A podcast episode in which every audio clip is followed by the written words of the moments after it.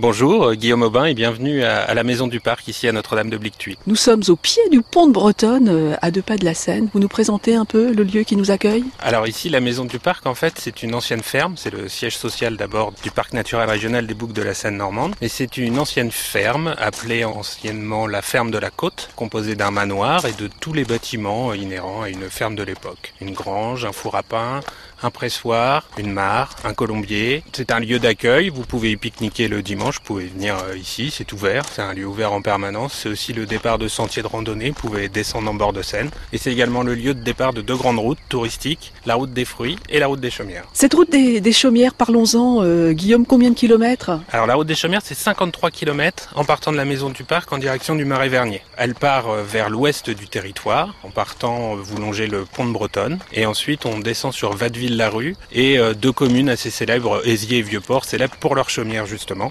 Après ces deux petits villages, vous enchaînez sur Trouville-la-Haute sur le plateau et vous redescendez ensuite sur le, Marais Vernier où là vous avez Bouclon, Saint-Opportune-la-Mar et Marais Vernier pour une boucle dans ce grand amphithéâtre en fait euh, plus grande tourbière de France en fait. Mais c'est l'image d'Épinal de la, Normandie, ça. Oui, c'est l'image de la, la, carte postale de la Normandie traditionnelle, effectivement, avec euh, donc toutes ces chaumières, surtout à Vieux-Port, qui est un peu le spot, euh, le spot principal de la route des chaumières, où là vous avez quasiment que des chaumières dans le village en fait.